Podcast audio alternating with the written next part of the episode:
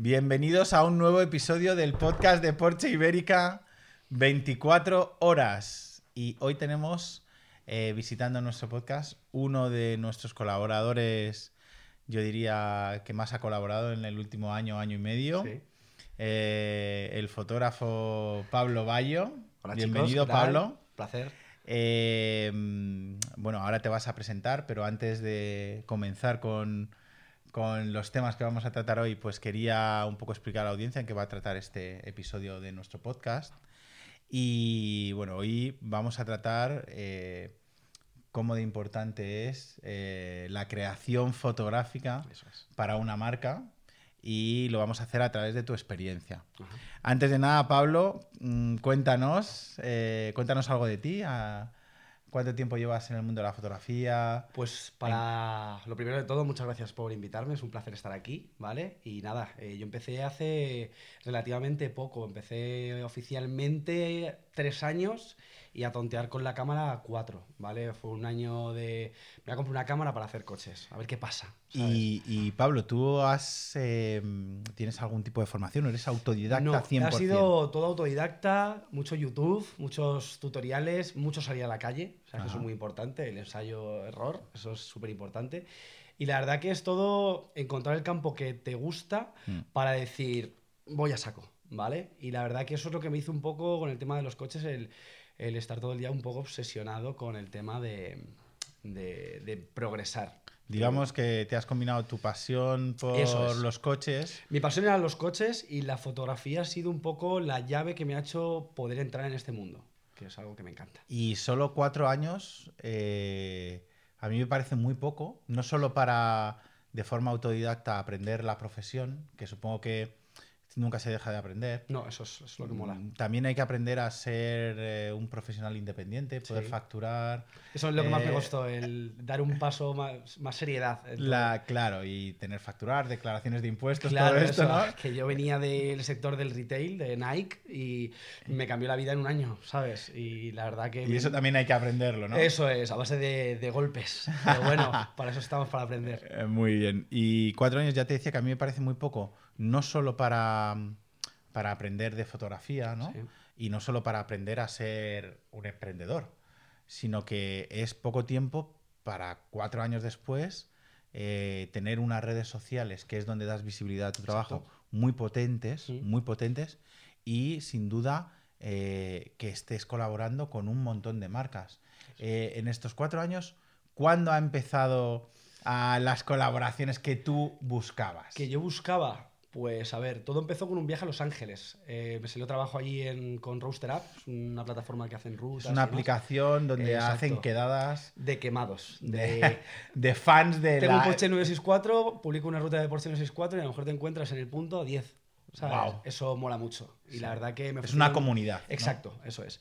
Y me ofrecieron ir a Los Ángeles a, a la presentación del 911, del 992, ¿vale? Ujú. Ahí en, que fue espectacular. ¿Esto cuándo fue? ¿Hace Esto un fue año y hace medio? tres años. Tres años. Tres años.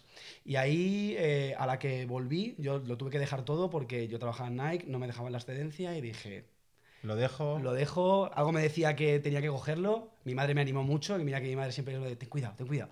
Lógico. Como todas y me las dijo, madres. vete. Dijo, ya veremos cómo nos apañamos, porque en esa época tenía que ayudar mucho en casa y tal. Ajá. Y la verdad que eso fue la. Me acuerdo que me monté en el avión y decía, ¿qué estoy haciendo? ¿Qué estoy haciendo? Que me estoy yendo a Los Ángeles, he dejado lo que hasta ahora era mi vida.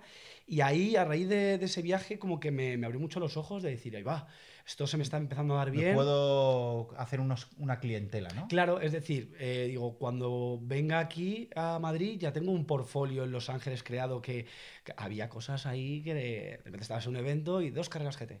Decías, anda, ¿sabes? Y te- me dio la oportunidad de crear contenido que aquí en, en, Era- en España era, Era muy complicado. difícil acceder Sí, a claro, ese nivel exacto. de vehículos, ¿no? Y la verdad que poco a poco ahí me empecé a dar a conocer y luego volví, me empezaron a salir trabajos y empecé a trabajar para BMW.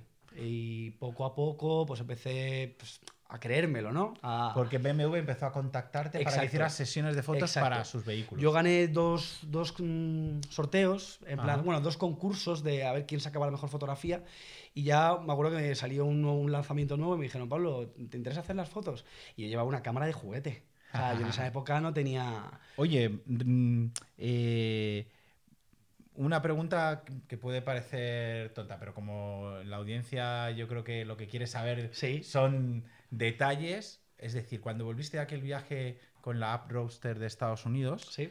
eh, claro, yo he conocido tu trabajo a través de tu perfil en Instagram. Sí. Eh, ¿Fue en ese momento cuando tu perfil empezó a despegar? Sí, te podría decir que sí. Y Ahí- fue cuando gente como, por ejemplo, yo Claro. dije, ostras, este trabajo Llegué a me tus ojos, gusta. exacto, eso me es. gusta. Entonces, mm, ¿qué papel han jugado las redes sociales en que tú te hayas convertido en un profesional dedicado principalmente a la fotografía y de la sí. automoción y para conseguir clientes? ¿Ha jugado un papel importante? Mucho. Te diría que un 60% de, de lo que he tenido que hacer de cuidar redes sociales ha sido eso, el tener unas redes sociales. Y mira que yo tampoco juego mucho con el feed de los colores y tal, No. posteo un poco lo que a mí me, me inspira en ese momento.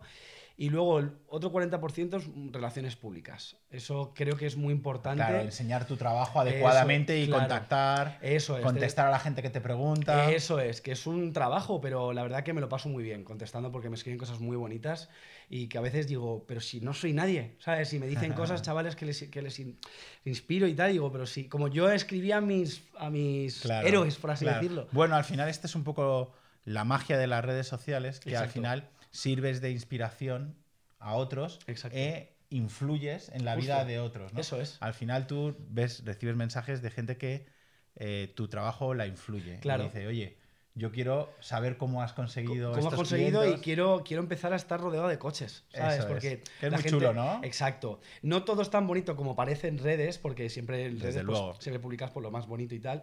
El trabajo que hay detrás es mogollón, ¿sabes? El, mucho ordenador. Tengo la gran suerte de que eso me gusta, el tema de la edición me relaja mucho. Pero no solo es estar rodeado de coches, es cuidar a la gente que tiene sus coches, Claro. darles la confianza para que te deje esos coches. Pues al principio pues es un poco difícil, ¿sabes? Es algo que Claro. llegar a coches, yo empecé pues eh, haciendo pues, los M336, coches que a mí me gustaban de chaval y yo por ejemplo un Porsche GT3 para mí era impensable. Sea, decir, ¿cómo accedo yo A este vehículo. este vehículo? Y cuando accedí a él gracias a un buen amigo, que es Francisco Martos, cliente vuestro fan número uno, Sí, sí. eh, me vino a buscar al Factory ahí con el GT3 y yo decía, no puede ser, manual encima, rojo, guardia, era, fue ese día espectacular. Y ahí es cuando dices, ahí va, esto se me está empezando a dar bien. Claro, están pasando las cosas que yo imaginaba. Exacto, exacto. Y cómo, y, y yo me las imaginaba de una forma, pero estaban sucediendo aún más bonitas. Qué Entonces, bueno. ¿Y cómo ha sido tu evolución, digamos, artística, quiero decir? Sí. Desde que empezaste hace cuatro años a hoy en Sí. día, ¿has cambiado el, la, digamos, el diseño visual de tus fotografías? Sí, sí, porque cuando date cuenta que yo empecé y yo he ido creciendo según hacía cada foto y yo había cosas que no prestaba atención. Ahora yo casi presto más atención a, a lo que hay al- alrededor del coche que al propio coche. Líneas, yo antes no veía más que el coche, Patrones. claro. Ahora veo pues eso, colores, antes y eso me gusta porque antes no lo apreciaba. Y eso pues me ha hecho cambiar el concepto de decir, pues venga, vamos a jugar con unas luces, pues como ayer te mandé el foto, Sí. mira esto rojo, ¿qué te parece? Antes yo era coche negro, un fondo blanco y venga, lo que salga. Ahora Hay pues... una evolución creativa, Exacto, ¿no? eso es. Eso es. Y en esto ha influido el- la evolución que tú has tenido también en el equipo con el que trabajas. Quiero Por decir, supuesto. Tú siempre has tirado reflex. Sí, siempre tiro reflex. Siempre has ¿sabes? tirado reflex, siempre Sí. has tirado la misma marca. Siempre. eh, las mismas ópticas o has ido He evolucionando? ido esto? evolucionando. Mi primer objetivo fue el pisapapeles que llaman de que el que viene con la cámara, con mi 750D, y luego pasé a un 35 milímetros fijo que me regaló un amigo mío que me dijo, Pablo, tío, con estos coches, con los coches, utiliza Tienes- esto. Y luego me compré el 2470, que es el que utilizo hasta ahora. Y no he cambiado mucho. Me compré un teleobjetivo 70-200 para circuito y tal, pero no he fui a por lo que mejor me iba a ir. Tenía que estar a la altura de las posibilidades. Yo al principio, cuando veía ahí en el corte inglés lo que iba a pagar, yo decía, ¿qué estoy haciendo? Claro, Me esto es, es un equipo es muy Claro, caro. El equipo eso es, muy caro. Pero yo siempre he dicho, tenía que estar a la altura de las posibilidades, de ¿Y, las oportunidades, y- y tú qué tiras? Eh, ¿Canon o Nikon? Canon, yo soy de Canon. Canon. ¿Y por qué Canon? Pues Bueno, porque- Para, que- para la audiencia que no lo Sí. sabe, pues yo, mi carrera empezó un poco en las empresas de empresas de fotografía. Fotografía. Entonces, es muy importante saber si eres nikonista o canonista. Pues no soy, no soy de Canon porque ah, no, me gustan las ópticas, los materiales. No, porque la primera cámara que me dejaron fue una Canon, me aprendí muy bien, era como muy El intuitiva. funcionamiento. Y dije, ¿para qué voy a cambiar si me, me sentía cómodo, cómodo. y tal? Luego, por ejemplo, probé la Sony y me parece una locura. Sí, Sony Pero- también. Ahora, sí es Alpha cierto, 3. Exacto. Es cierto que ahora las mirrorless pues están ocupando un lugar, vamos, ya se están quedando con todo. Ya las reflex mamotreto, ya es que nos... O sea, tiras con Canon y con qué modelo estás disparando 5D ahora? Mark IV. ¿sabes? Wow, es, es una un- buena cámara. la un- siguiente es la, mm, la 1DX, que es más para acción y demás, pero para Sí. lo que yo necesito, que es también es acción, que es fotos en movimiento, me va muy bien la Mark IV. Todo lo que me imagino la Mark IV me lo saca. O sea que tu equipo ha evolucionado, ahora estás ya con un es. equipo profesional Exacto. y con unas ópticas, digamos, que son las que tú cargas el trabajo. Para, sobre para lo que es automoción, por, hablo con referentes que me echan un cable y que tengo dudas por Claro. y tal, me dicen, cómprate esto. Y son gente que me dicen que me compre esto y me voy a comprar mañana dos. ¿sabes? Pero tú encuentras mucha diferencia en el resultado, quiero decir, ¿no? Entre cuando empezaste con un equipo muy Muchísimo, amateur muchísimo, y el equipo profesional, es decir, esa inversión para ti ha sido necesaria. Sobre todo en tranquilidad. Porque yo me acuerdo cuando hice las fotos de- del M5, yo, eh, yo editaba y me volvía loco decir, aquí no hay sombras que pueda rescatar. Con una 750D, que era el paso anterior a ya full frame, eh, eh, me agobiaba decir, no voy a poder estar a la altura de lo que ellos necesitan. Entonces luego ya me compré la Mar 2 y ya dije, ¿esto qué es? ¿Sabes? Ya eh, no, no había recorte, ya era todo... Y ahí encima tú podías editar con Claro. garantías. Ya podía, por ejemplo, decir si había un- mucha oscuridad, pues decía, me quedaba tranquilo porque sabía que luego en postproducción podía Vale, pues vale, en cuatro años has evolucionado en el equipo. Eso es. Has evolucionado también en tu lenguaje visual. Eso es. Eh, y ahora yo quiero saber, ¿qué te pedimos las marcas? Que, bueno, sabes que nosotros llevamos un, más de dos años, ¿no? Pues mira, hemos hecho un añito. Hemos hecho un un, año, añito oficial. un año colaborando, Sí. un año colaborando.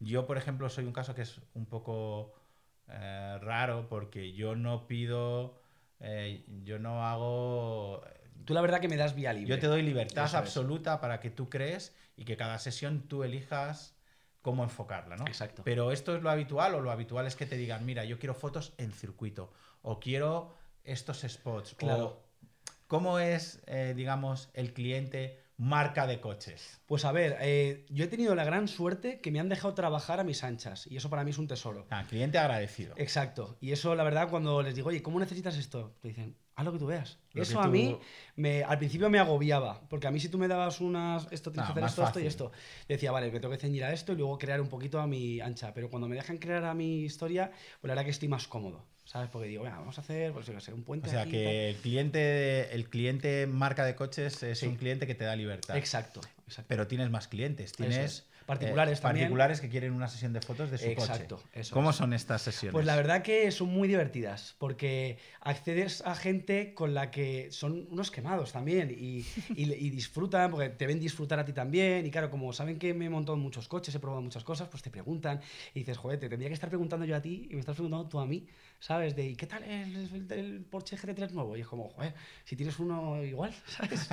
y la verdad que mola, me lo paso muy bien. Hay gente de todo tipo.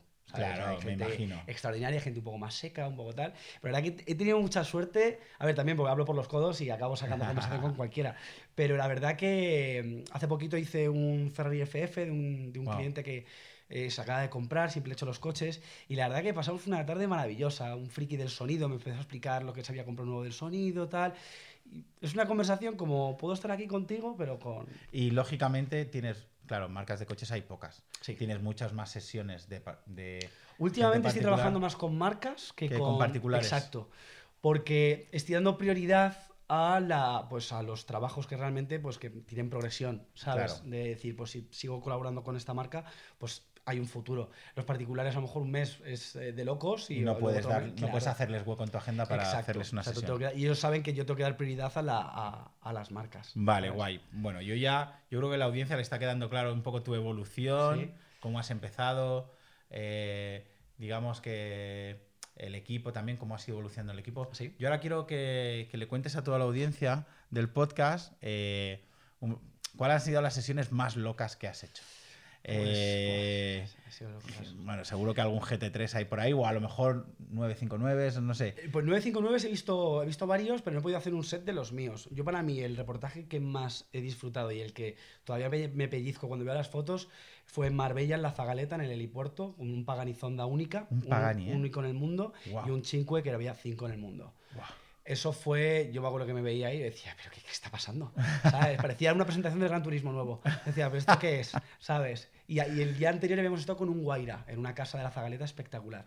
Y, y de poner los coches y hacer lo que quisiera. Eso ha sido lo más. Eso ha sido lo más bestia. Luego, por ejemplo, aunque fuera una tontería, el GT3 nuevo, cuando estuvimos en, Sí. en Cheste, Sí, sí. eh, que, estu- que Es una cosa más accesible, claro. una cosa más Es un coche accesible. que se produce en serie. Exacto. Pero eh, yo soy un romántico y a mí los Porsche siempre me han gustado desde pequeñito. Y el haber soñado con haber hecho un GT3 991 a de repente probar casi en primicia Sí, claro. Ah. el nuevo GT3, pues me acuerdo editando las fotos, casi se me dejaba una lagrimilla. decir, ¿Dónde estás? Qué Eh, guay. Es algo muy bonito. Es muy bonito también un poco estos cuatro años que tú has tenido de, de pensar que, que era un sueño poder trabajar en esta industria. Exacto. a conseguir trabajar, adquirir un equipo, tener es. clientes, ser económicamente viable. Eso es, y encima es. que las marcas pues te dejen probar los coches en primicia. Exacto. Es, Pues es algo que... Es un sueño cumplido, ¿no? Pero total, ¿sabes? Que a mí me dices hace tres años, Pablo, vas- te va a pasar esto, esto, esto. Y digo, mira, esto parece un capítulo de Netflix. Oye, y, y- y, eh, además del equipo que tienes para tomar las fotografías, tienes un equipo para editar. Exacto, eso es. ¿Qué es lo más costoso? ¿El equipo para tomar las fotografías, para hacer las sesiones o el equipo para Yo editar? pienso que el equipo, el equipo... Editar puedes editar más rápido, menos rápido, con un ordenador mejor, un Sí. ordenador peor. Pero una cámara te va a dar el, lo que realmente necesitas, que es un archivo O sea, en que la crudo inversión, que puedas... la Exacto. inversión gorda es en Sí, la mucha cámara gente me y escribe en plan de, "Joder, me quiero comprar un ordenador nuevo. Le digo, no, Cámara- una cámara nueva. Una cámara ¿sabes? mejor. Una cámara mejor, no hace falta irte una mega profesional, pero irte una cámara y luego Y- ya también depende del presupuesto y lo que quieras tú desarrollarte. las necesidades que Exacto, tengas. exacto. ¿Y editas con Mac o editas Yo con Mac. Yo Mac? desde el año 2008 me cambié a Mac y ahora me das un Windows y me quedo como... No sabes ni lo que es. Si a mi madre le di un Mac, ¿sabes? Que se queda en plan, ¿de dónde está mi PC? ¿Sabes? ¿Sabes? ¿Y qué software utilizas para para Lightroom y edición? Photoshop. Lightroom y Sí. Photoshop. Lightroom, sobre todo toco los tonos y todo eso. La verdad es que lo explicas parece muy fácil, porque al final tienes Sí. un equipo un equipo Canon que aunque es caro, pero es digamos fácil de conseguir. sencillo, sí. es fácil de conseguir. es- es- son unas herramientas no es, digamos estándar que se pueden conseguir, software estándar, Exacto. un ordenador Mac, Eso es. que tampoco necesitas algo muy loco. unas especificaciones muy locas. No. Digamos que de todo esto el equipo es la consecuencia de que tengas clientes A ver, esto O es muy buena revés, pregunta. o tienes buena clientes pregunta. porque has conseguido juntar el equipo necesario para esto. A ver, es, una ecuación un poco de, de mi estilo de fotografía, ¿vale? El equipo, que te da garantías, por supuesto, Claro. ¿sabes? Y crear un estilo propio. El, yo, a mí me- yo mis mayores referentes están en Estados Unidos. Y yo siempre veía los tonos cálidos y yo decía, cómo mola. Sí, Y qué por- estilo, no qué lenguaje Claro, visual. Exacto, y digo, ¿y por qué no me lo traigo aquí a Madrid? No tenemos palmeras, Pero- pero tenemos otras cosas, claro. ¿sabes? Y empecé pues un poco con los tonos, los negros muy negros, así mucho contraste y tal. De cómo editaba al principio a cómo edito ahora es un mundo aparte, pero eh, es un poco... la- eh, a mí lo que más me ha abierto puertas con clientes particulares, sobre todo, es mi estilo de fotografía y de edición, que es muy, pues eso, muy... Que seguramente Muy mucha gente personal, dirá, ¿no? está como muy sobreeditado. Puede ser, te puedo editar sin ser sobreeditado, Ya. pero... Pero es tu firma. Claro. Es tu firma. Es el lenguaje visual que tú has construido. Exacto, ¿sabes? Oye, y mm, en tu perfil, claro, es, esta pregunta te voy a hacer es complicada porque el perfil va creciendo. Sí. Entonces siempre las últimas fotos tienen más, eh, digamos, más engagement Sí. que las principios, las que publicas al principio de tu Exacto, cuenta, exacto. porque tienes menos audiencia. Eso es. Pero, ¿cuál es la foto que más lo ha petado en tus redes? Yo, yo sé cuál es la de Porsche, que fue la sesión de Targa que hiciste en Aranjuez Sí, esa fue, esa salió muy eh, bien. antes muy de bien. verano, ¿no? En Sí, primavera o en mm, verano. Fue principio. Ay, me pillas. Eh, creo que fue ahí, sí, pues yo creo que fue el principio del verano. Principio- final de la primavera, principio Exacto, del verano. temperatura Ahí te perfecta para un Targa. Un, amace- un amanecer en Sí, Aranjuez espectacular, fue espectacular. con un Targa. Yo me acuerdo que esa fue eh, la sesión del año nuestra. Para mí fue muy especial por eso, por primero, novedad, eh, Targa 992. Encima ese modelo, Eh, claro, ese rojo, color, esa configuración, todo. es el brutal. momento, eh, con la- cómo las hicimos, con quién las. Fue todo el conjunto, fue muy bonito, la verdad. Pero de todo tu timeline, ¿cuál es la que más? Pues mira, eh, un Nissan Skyline R34, ¿vale? Que para mí es un coche pues, el que ahorraba para comprarme el Gran Turismo 1, ¿vale? Luego te sale a todo gas 2, Brian O'Connor lleva el coche, tal. Ya, Ese una cosa coche. icónica. Exacto. Que no. Que por mucha gente será un hierro, ¿vale? Pero es un coche que ha marcado una antes y un después en, en muchos de nosotros, ¿vale? Y hice unas fotos ahí en el puerto de Carencia, Carencia y fueron, fueron 22.000 likes, algo muy loco. Guau. ¿Sabes? Que yo mismo me metía todo el rato y decía, ¿pero qué ha pasado aquí? ¿Sabes? Pero claro, es un coche, pues toca la fibra a la cierta gente, Claro. se mete ahí en la espiral de. Que ya sabes que el algoritmo de Instagram es algo muy loco. Es algo difícil. Que hago a lo mejor una foto que subo que digo, "Buah", sin más, y de repente lo revienta y una foto que está toda la noche ahí y tal, y luego no tal. O sea, por eso, y un consejo que doy a la gente, que se deje de los likes. La gente cree que una foto es mala porque ha tenido pocos likes. No, No tiene nada que ver. no tiene nada que ver. Son una serie de circunstancias que no siempre están en tu Claro, control. Exacto. Eh, a mí yo tengo fotos favoritas que son las que menos repercusión han tenido, pero a mí me gusta. Como, porque llega un momento que va a empezar, empiezas a subir fotos para que... la- a- re- si esto le gusta a la gente, pues lo subo. No. Tienes que subir lo que a ti te gusta. ¿Sabes? Aunque sea una locura o un coche que no viene a cuento, pero si a ti te gusta, ¿sabes? Para adelante. No te dejes influenciar por... Tiene pocos likes, soy malo. Yo conozco gente que tiene 100 likes que nos... Las fotos son Que brutales. revienta, ¿sabes? Sí, sí, sí. Y por eso... Es que es un, Instagram es un arma de doble filo. Oye, Pablo, ¿y tienes algún referente que haya sido un poco quien te ha inspirado a ti en el mundo de, lo- de la fotografía a, Sí. a coches? ¿sí? Sí, tengo un chico eh, en Estados Unidos. Ese es el que me dije, me voy a comprar una cámara para hacer lo que hace él. Que es Guy with Camera, se llama en Estados Unidos. Guy with Es Camera. un tío que... Es una cuenta que se puede encontrar en Sí, Instagram. exacto, exacto. Y, y luego... Guy with Camera, ¿no? Guy with Camera. Ya, el nombre bueno un huevo. Sí, ¿sabes? sí, es- Tiene mucho tirón. Y luego Alex Penfold. Alex Penfold para mí ahora mismo es el... A nivel de piezas que fotografía, a nivel edición, composición y tal, Alex Penfold para mí es un referente mundial y te puedo decir que es de los mejores del mundo, ¿sabes? Y yo todos los días me meto en su perfil ahí. Oye, tengo, se me está haciendo súper corto, Sí. porque los episodios del podcast son muy cortitos. tengo dos preguntas finales Vamos, vamos, vamos. para que te las administres. Sí. Una es, la primera, ¿no? Es cuánto tiempo pasas encontrando los spots Sí. para hacer tus sesiones Vale.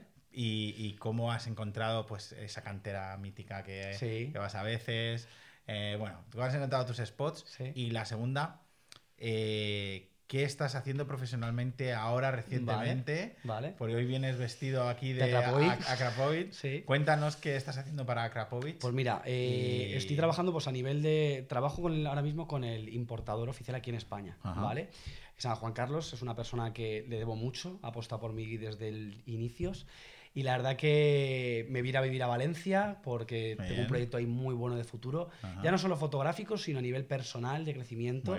Voy a estar en contacto con preparaciones muy buenas. Ya no me canso de los coches de serie, pero llega un momento cuando están preparados y tal, pues es un giro de tuerca que es un soplo de aire fresco para mí, ¿sabes? Muy bien. Y luego, eh, coches, tengo acceso a coches muy chulos. Porque tiene un concesionario, entonces. Que era una de las cosas que hemos comentado antes que era importante. Exacto. Acceder, tener confianza en acceder a vehículos que a ti te permitan hacer sesiones Eso fotográficas es, claro. exclusivas. ¿no? Exacto, Y esto ¿sabes? es lo que te proporciona esta nueva etapa Justo. con Akrapovic. Eso es, eso es. Y, mm, y estás ya, este proyecto justo empieza ahora. sí, ¿ya has empieza. eh, he firmado el piso hace dos días. eh, tendría que estar el día uno, pero eh, Bueno, esto- imposible. Esto no te va a impedir seguir colaborando con Porsche, Eso ¿verdad? es, eso es. eso bueno, es. fantástico. Y bueno, la última pregunta para, para finalizar. Los spots. Sí, ¿cómo lo haces? ¿Cómo encuentras estos sitios? Pues mira, a nivel, mira, te vas a reír. Eh, en Madrid, lo que es centro, me cojo un car to go, ¿vale? y te pones a dar vueltas. Pu, pu, pu, chinchetas. O antes lo que hacía, le mandaba la localización a un amigo mío,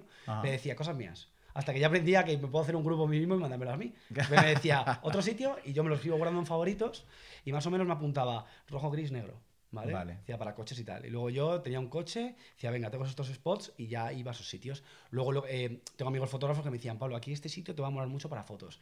Y te vas retroalimentando entre fotógrafos y la verdad que mola, ¿sabes? Y, y mucho patear, O ¿sabes? sea, que aquí la clave es echarse a la calle e ir apuntando sitios. Esto es como todo, es, de- es currártelo y decir, nadie te va a regalar nada, nadie te va a decir, "Ah, vas a salir de tu portal y vas a decir, anda, No. o sea, una cantera, ¿sabes? Tienes que ir buscando eh, y muchas veces por Google Earth he dicho, venga, voy aquí y de repente pum, te encuentras una valla. Eh, de cada 10 sitios que voy a ver, me valen 3. Pero esos 3, Hay dos que son brutales. Hay que dedicarle tanto tiempo a buscar Son muchas que sí, exacto. como a editar, ¿no? Eso es, eso es, eso es.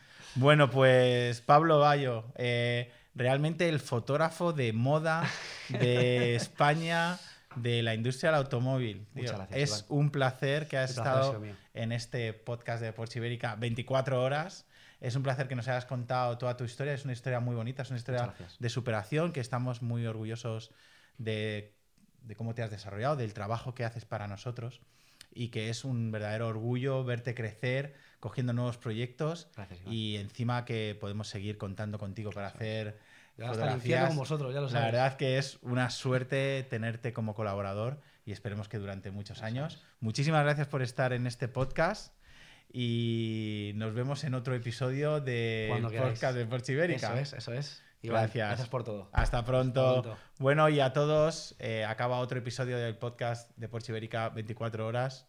Nos vemos muy pronto con un nuevo episodio, con un nuevo colaborador, con alguien del ecosistema Porsche y que nos va a contar seguro cosas muy interesantes del trabajo que realizamos aquí en Porsche Ibérica. Un abrazo a todos. Adiós.